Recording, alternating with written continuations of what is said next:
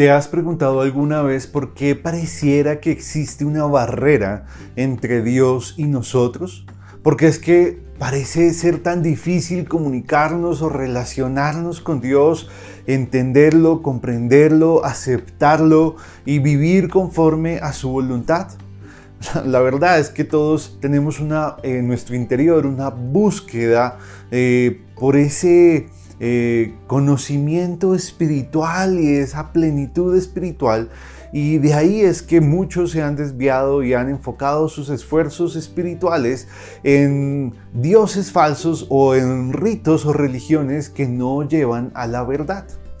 Pues el día de hoy consideraremos cuál es la razón por la cual existe ese abismo entre Dios y nosotros. Y lo consideraremos a partir del ejemplo de Isaías, de la visión que tuvo Isaías de Dios.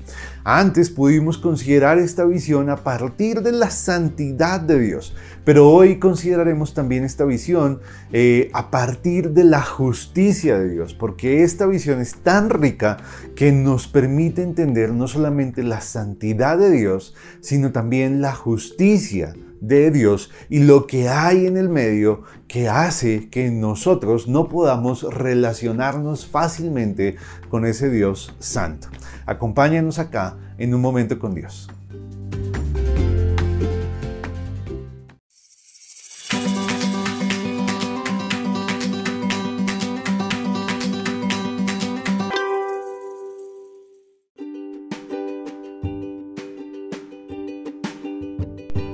El pasaje que consideraremos el día de hoy es Isaías capítulo 6, versículo 1 al 7, que dice, en el año que murió el rey Usías vi yo al Señor sentado sobre un trono alto y sublime, y sus faldas llenaban el templo.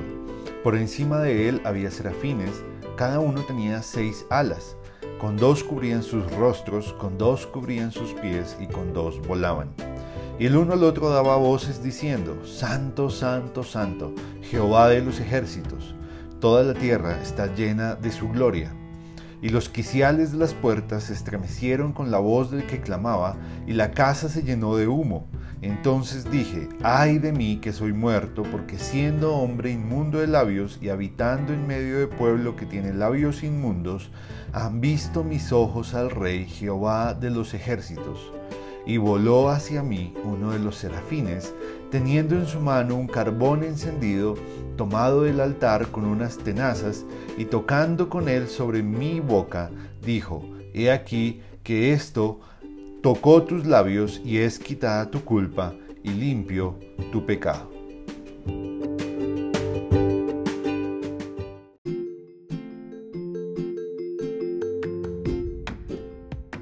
La visión que tuvo Isaías nos va a permitir responder a la pregunta, ¿qué es lo que nos impide relacionarnos con Dios? Pues la respuesta a ello es nuestro pecado, nuestra pecaminosidad. La historia de Isaías lo ilustra perfectamente y nos deja ver la santidad de Dios. El hecho de que Él es otro, es diferente de todos nosotros en un sentido moral y en su naturaleza. Él es perfecto, puro y por eso está obligado a rechazar el pecado y la imperfección, lo cual es la razón por la que hay ese abismo espiritual entre Él y nosotros. Ese abismo fue evidente en la visión de Isaías cuando su pecado fue puesto en la mira gracias a la santidad de Dios. Y aunque eh, a Isaías le concedió verlo, él no podía escucharlo y no fue sino hasta cuando eh, él fue limpio de su pecado que a él se le concedió escucharlo, porque Dios no le concede al pecador relacionarse con él a menos que antes se satisfaga previamente y completamente su demanda de justicia. Por eso Dios tuvo que proveer para la purificación de Isaías. Cuando Dios envió a uno de sus serafines para que volara hacia él, hacia Isaías, reveló el interés que Dios tenía por proveer los medios para que fueran reconciliados, para que así pudieran tener una relación y pudiera Isaías escucharlo a él, porque nosotros por nuestra propia cuenta no podemos justificarnos, no podemos completar las demandas de justicia que Dios exige y en ese sentido necesitamos la provisión de Dios para poder ser reconciliados con Él. Dios no ignoró el pecado de Isaías, Dios no dijo, está bien Isaías, no hay problema, mira, tengo este mensaje que debes llevar urgente al pueblo y lo de tu pecado no importa. Eh, después vemos qué hacemos con él. No, el pecado de Isaías debió ser resuelto con urgencia y bajo los términos de Dios antes de cualquier otra cosa antes de que Isaías pudiera ser encomendado. Y por eso nosotros no podemos engañarnos, no podemos creer que nosotros podemos satisfacer esa demanda que Dios exige de justicia. Ese cuento de que siendo buenos o haciendo obras de caridad o dedicándonos a la filantropía, vamos a ganar derecho, el derecho eterno, vamos a ganar el derecho de tener una relación con Dios, es mentira, es falso.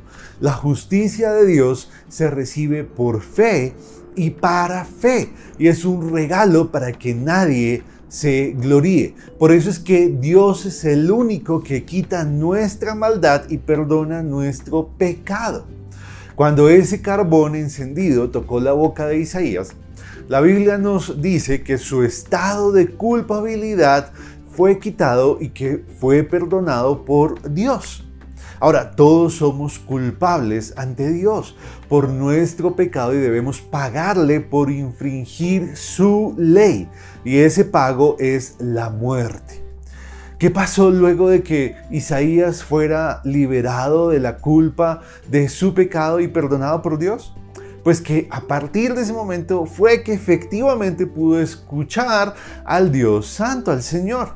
¿Y en qué nos afecta la justicia de Dios? En que ella establece nuestra posibilidad para relacionarnos con Él.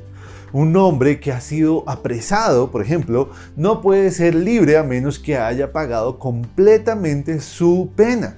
De la misma forma nosotros no podemos ser libres para relacionarnos con el Dios justo y santo si no ha sido satisfecha su demanda de justicia por nuestro pecado. La buena noticia es que Cristo es aquel que tomó nuestro lugar en la cruz, es ese carbón encendido. Y Él murió por nuestros pecados y pagó la pena que Dios nos exige a nosotros. La pregunta es, ¿estamos dispuestos a creer esto? Porque la Biblia nos dice que todo aquel que lo crea no se perderá, sino que tendrá vida eterna y será llamado Hijo de Dios. Pero si no lo crees, la Biblia también dice que serás eh, condenado eternamente. Y durante tu vida no podrás relacionarte con Dios, no podrás comprender la verdad y siempre vivirás como, como siendo ciego, como andando sin poder ver, como sin poderle encontrar sentido a la vida que vives. Porque nuestra relación con Dios es aquello que nos da el sentido y el propósito por el cual vivimos, que es para darle gloria a Él, para que nuestra vida sea un testimonio vivo de su amor, de su bondad, de su justicia, de su santidad, de su grandeza. Así que mientras no se haya satisfecho la demanda de justicia de Dios, tú no podrás reconciliarte con Él. Y la forma de hacerlo es a través de Jesús. Es que la justicia de Dios te sea imputada a ti solo a través de tu fe de creer que esa muerte de Cristo en la cruz paga por tus pecados. Que Dios nos acompañe, que Dios nos ayude a relacionarnos con Él, a confesar nuestro pecado, a vivir una relación profunda e íntima con Él que nos llene de gozo y de plenitud. Hasta luego.